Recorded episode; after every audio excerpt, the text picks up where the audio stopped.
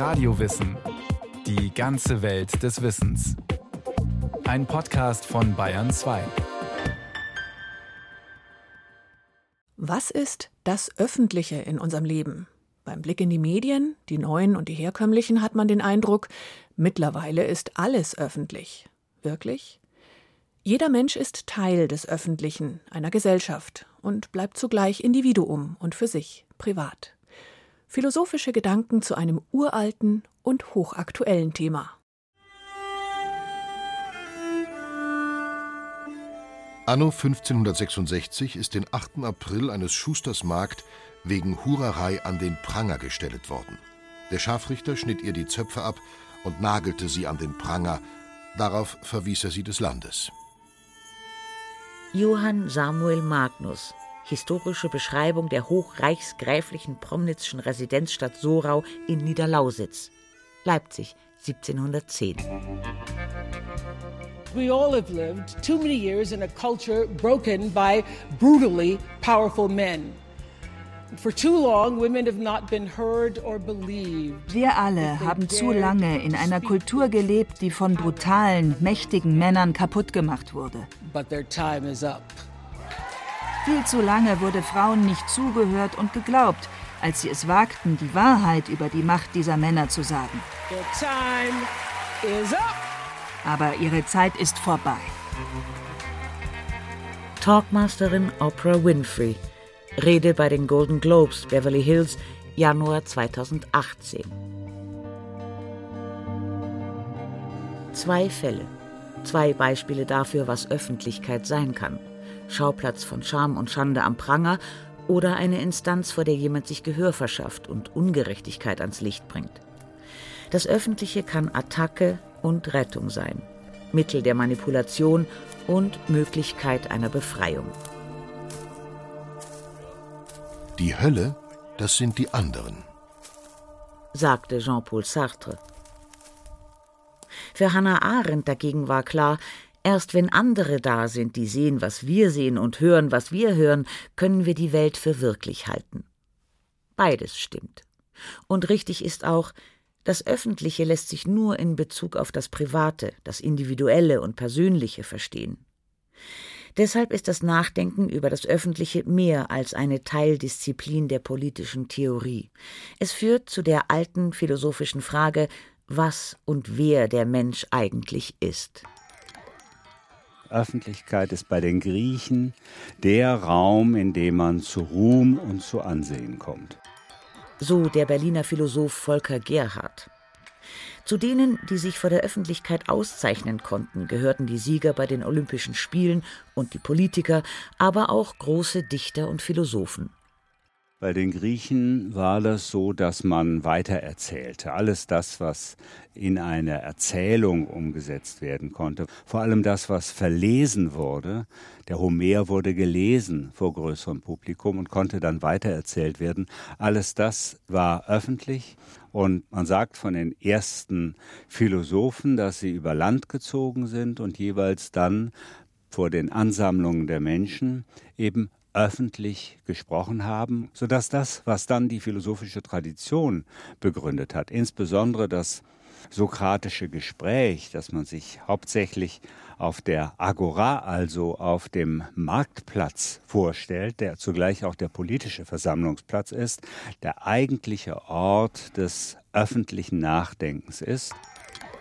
Mit den platonischen Dialogen wird daraus eine philosophische Textgattung.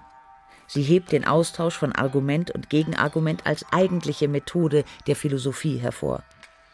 Und diese Methode gilt natürlich auch dort, wo die Dialoge aufgezeichnet und schriftlich verbreitet wurden, für ein viel größeres Publikum als auf dem Marktplatz von Athen und in einem neuen Medium also. Platon selbst allerdings war ziemlich skeptisch gegenüber geschriebenen Texten. Du könntest meinen, sie sprechen, als hätten sie Verstand. Fragst du aber nach etwas von dem, was sie sagen, weil du es verstehen willst, so erzählt der Text immer nur ein und dasselbe. Und ist er erst einmal geschrieben, treibt jeder Text sich überall herum, und zwar in gleicher Weise bei denen, die ihn verstehen, wie bei denen, für die er nicht passt. Und er weiß nicht, zu wem er reden soll und zu wem nicht. Medienkritik ist so alt wie die Medien selbst. Doch Öffentlichkeit braucht Medien, wenn sie nicht auf das punktuelle Ereignis einer Versammlung beschränkt bleiben soll. Umgekehrt, ob die Kritiker es wollen oder nicht, schaffen Medienrevolutionen neue Öffentlichkeiten. In der frühen Neuzeit zum Beispiel, als die Erfindung des Buchdrucks die Reformation befeuerte. Und ähnlich tiefgreifend im 18. Jahrhundert, als sich eine bürgerliche Gesellschaft gegen den Adel formierte. Friedrich Schiller nannte diese Zeit, seine eigene, ein tintenklecksendes Säkulum. Historiker sprechen von einer Leserevolution. Immer mehr Menschen konnten überhaupt lesen und schreiben, auch wenn es, gemessen an der Gesamtbevölkerung, immer noch wenige waren. Um 1800 etwa ein Viertel der erwachsenen Deutschen. Doch ihr Anteil wuchs stetig, die Buchproduktion steigerte sich ebenfalls, es wurde weniger auf Latein publiziert, eine Vielzahl von Zeitschriften erschien, vom Deutschen Merkur bis zu einem Periodikum mit dem umständlichen Titel Freund der Aufklärung und Menschenglückseligkeit Monatsschrift für denkende Leserinnen aus allen Religionen und Ständen. Natürlich gab es auch gegen die Lesesucht besorgte Einwände, besonders wenn sie in den niederen Ständen oder bei Frauen auftrat. Sie halte von der Arbeit ab, mache für das wirkliche Leben untauglich oder bringe unausgereifte Ideen in Umlauf, hieß es dann. Doch mindestens ebenso vehement meldeten sich die Verteidiger zu Wort. 1793 schrieb der Jurist und Autor Georg Friedrich Rebmann Im Ganzen, glaub ich, hat die Menschheit durch die zur Mode gewordene Lesesucht auch der niederen Stände gewonnen. Mögen die Kenntnisse, die der Mittelstand und der gemeine Mann daraus schöpft, immerhin meist oberflächlich und zum Teil schief sein, so ist doch dadurch eine gewisse enzyklopädische, praktische, populäre Behandlung mancher zu Wissen nötigen und nützlichen Dinge aufgekommen, die sonst in großen, schweren Quartanten und Folianten versteckt blieben. Wissen zugänglich machen, Kenntnisse verbreiten, nützliche Fertigkeiten unter die Leute bringen, das sollte also der praktische Nutzen der neuen, weiteren Öffentlichkeit sein doch sie stand auch für eine große Utopie mit klangvollem Namen Aufklärung. Von Immanuel Kant stammt die berühmte Formulierung Aufklärung ist der Ausgang des Menschen aus seiner selbstverschuldeten Unmündigkeit. Und Kant wollte den Einzelnen mit dieser großen Aufgabe nicht allein lassen. Es gibt nur wenige, denen es gelungen ist, durch eigene Bearbeitung ihres Geistes sich aus der Unmündigkeit herauszuwickeln und dennoch einen sicheren Gang zu tun. Dass aber ein Publikum sich selbst aufkläre, ist eher möglich. Ja, es ist, wenn man ihm nur Freiheit lässt, beinahe unausbleiblich. Interessanterweise waren die meisten neuen Medientechnologien am Anfang auch das Versprechen von einer neuen Freiheit, von einer neuen Kommunikation zwischen den Menschen, die sogar Frieden bringen könnte. Das wurde beim Buchdruck gemutmaßt, das wurde beim Radio gedacht und das wurde natürlich ganz besonders auch beim Netz gedacht. Sascha Lobo, Internet-Experte und Publizist. Die digitale Revolution hat die Öffentlichkeit noch einmal radikal verändert und könnte auf den ersten Blick beinahe als wahr gewordenes kantisches Ideal erscheinen. Als Ort einer offenen Debatte zwischen Personen, die als Menschen sprechen, nicht als Amtsträger oder Berufsvertreter. Denn als Privatperson kann man freier reden, als wenn man im Namen einer Institution oder Partei auftritt. Kant stellte sich die debattierende, die resonierende Öffentlichkeit in einer aufgeklärten Monarchie vor, als kritisches Gegenüber des Fürsten. In der Demokratie macht diese Öffentlichkeit selbst Politik. Man braucht Diskurse, man braucht Debatten, um überhaupt Demokratie herstellen zu können. Sagt Sascha Lobo. Das heißt auch, man braucht eine funktionierende Öffentlichkeit. Sie muss die Regierenden kritisieren und kontrollieren. Mehr noch, durch sie kommt überhaupt erst eine Regierung zustande. Daraus ergibt sich ein hoher Anspruch. Und natürlich bleibt die politische Realität oft hinter diesem Anspruch zurück. In der polemischen Logik von Wahlkämpfen, in unsachlicher Inszenierung der Politik, im opportunistischen Meinungswechsel auf allen Seiten. Emotion statt Vernunft also, Reflexe statt Reflexion, Reklame statt Debatte. Die Öffentlichkeit übernimmt Funktionen der Werbung. Je mehr sie als Medium politischer und ökonomischer Beeinflussung eingesetzt werden kann, umso unpolitischer wird sie im Ganzen. So Jürgen Habermas 1962 in seinem Buch Strukturwandel der Öffentlichkeit. Habermas schreibt darin eine Art Verfallsgeschichte der Öffentlichkeit von der Aufklärung bis ins Zeitalter der Massendemokratie. Sie macht aus dem öffentlichen Austausch freier Bürger ein bloßes Warenangebot von Meinung und Unterhaltung. Politik und Medien werden zu Verkäufern, das Publikum wird zum Konsumenten, das beliebteste Tauschgut ist die Sensation. Dieser düsteren Diagnose hält Habermas ein hohes Ideal entgegen.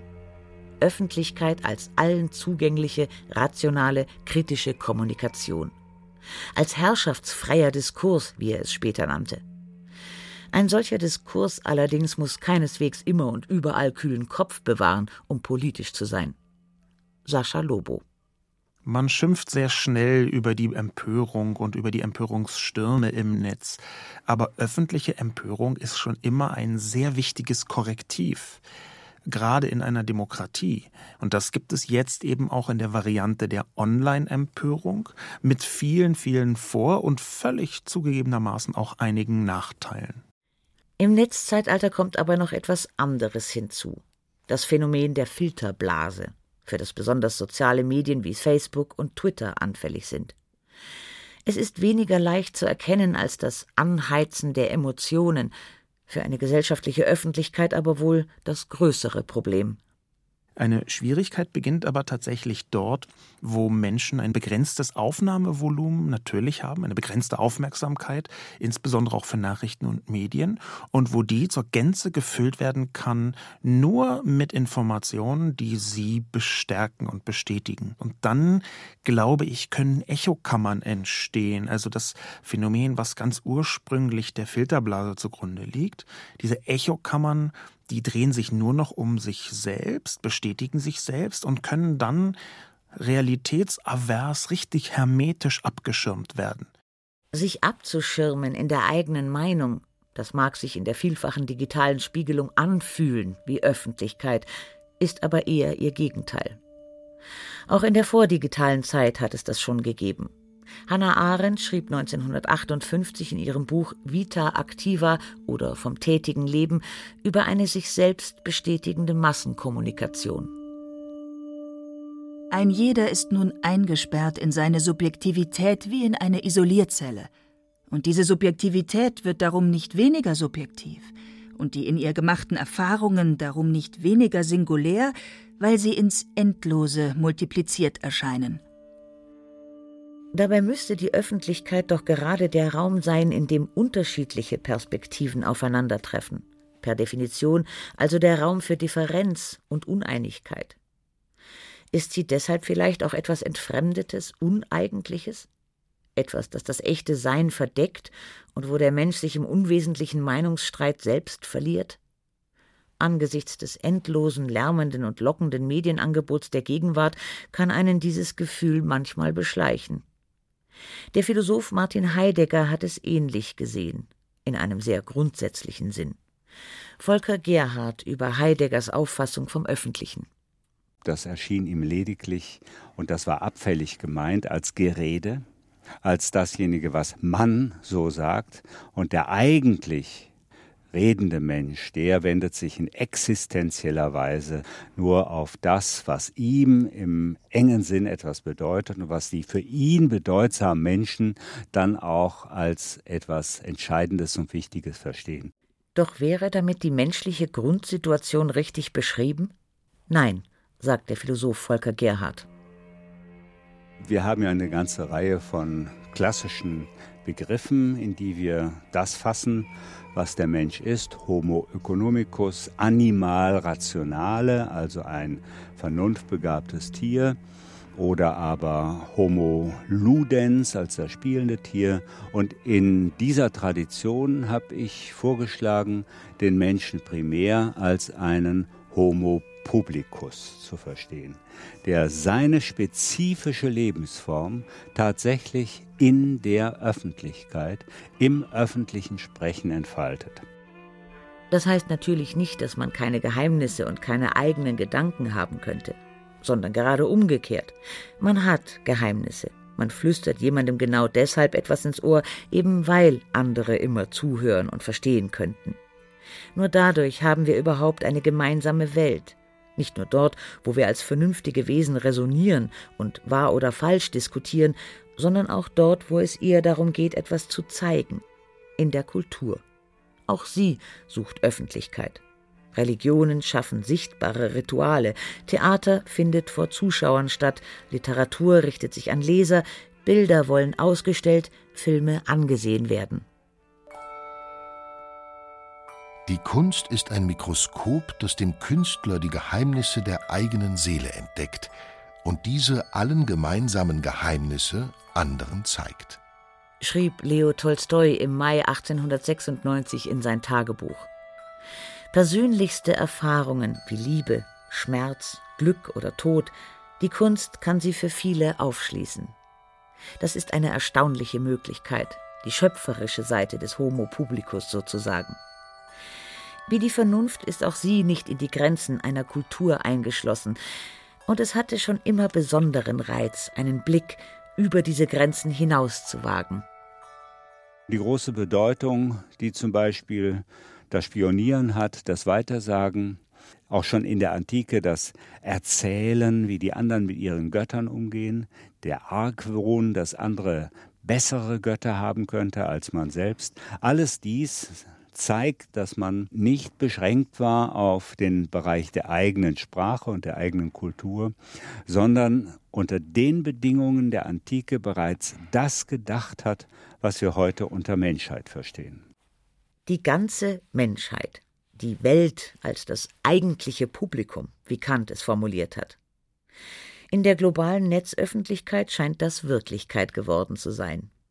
Dabei sind gerade hier mächtige Privatinteressen im Spiel. Wenige Internetkonzerne halten die Kommunikationsmittel in der Hand und verfolgen eigene Ziele. Außerdem haben beileibe nicht alle Menschen Zugang zu dieser Öffentlichkeit. Millionen sind zu arm, vielen fehlen die technischen Voraussetzungen, es gibt politischen Druck und Zensur. Für alle, die drin sind im Netz, fühlt es sich aber oft wirklich so an, als könnte die ganze Welt zusehen und es wird viel gezeigt, von der eigenen Meinung bis zum intimsten Detail des eigenen Lebens. Ist damit die Trennung zwischen privat und öffentlich schon verloren gegangen? Die Unterscheidung zwischen Privatsphäre und öffentlicher Sphäre, die war schon immer eine Frage der Konventionen und auch eine Debattenfrage. Die hat sich über die Jahrhunderte auch mehrfach hin und her verschoben.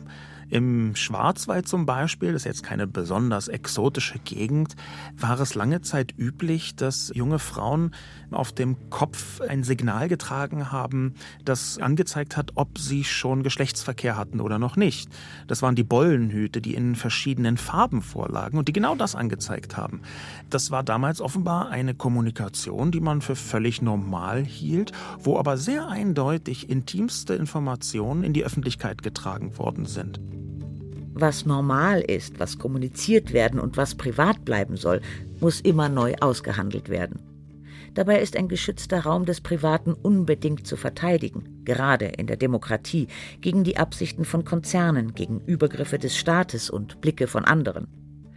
Auch der Homo publicus will nicht alles von sich veröffentlicht wissen. Worauf es ankommt, ist, dass jeder so weit wie möglich selbst darüber bestimmen kann, wie er sich präsentiert. Diese Selbstbestimmung ist im Netz zweifellos besonders gefährdet. Riskant aber ist Öffentlichkeit immer. Hannah Arendt 1964 im Interview mit Günter Gauss. Das Wagnis der Öffentlichkeit scheint mir klar zu sein. Man exponiert sich im Lichte der Öffentlichkeit, und zwar als Person.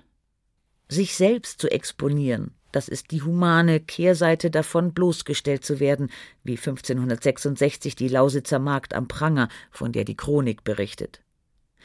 Es ist etwas anderes gezeigt zu werden, als sich selbst zu zeigen, sich selbst die Bühne zu suchen, auf der man gesehen werden will.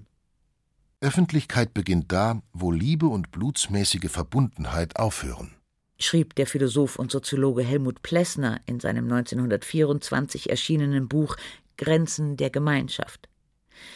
Das klingt zunächst beinahe beängstigend. besagt aber auch, Öffentlichkeit kann neue Freiheit bedeuten. Sie ist der Inbegriff von Möglichkeitsbeziehungen zwischen einer unbestimmten Zahl und Art von Personen als ewig unausschreitbarer, offener Horizont, der eine Gemeinschaft umgibt. Die Gemeinschaft, das ist die Familie, die Sippe, der Landstrich mit festen Sitten und Traditionen. Dort wird man hineingeboren, übernimmt Lebensmuster und Rollenbilder. Doch man kann aus diesem vorgegebenen Rahmen heraustreten und sich umsehen, was anderswo möglich ist.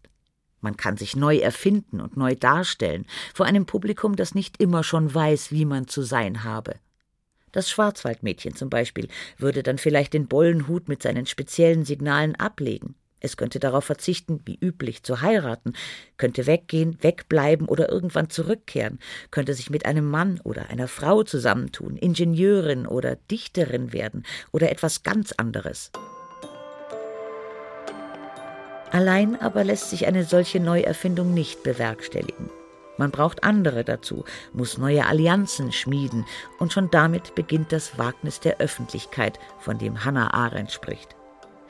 Dieses Wagnis sei nur mit einem Vertrauensvorschuss möglich, so Arendt. Das heißt, in einem schwer genau zu fassenden, aber grundsätzlichen Vertrauen auf das Menschliche aller Menschen. Anders könnte man es nicht. Darin liegt die optimistische Grundannahme des Homo publicus. In den anderen nicht nur Gefahr oder Konkurrenz zu sehen. Das Öffentliche ist sehr viel mehr.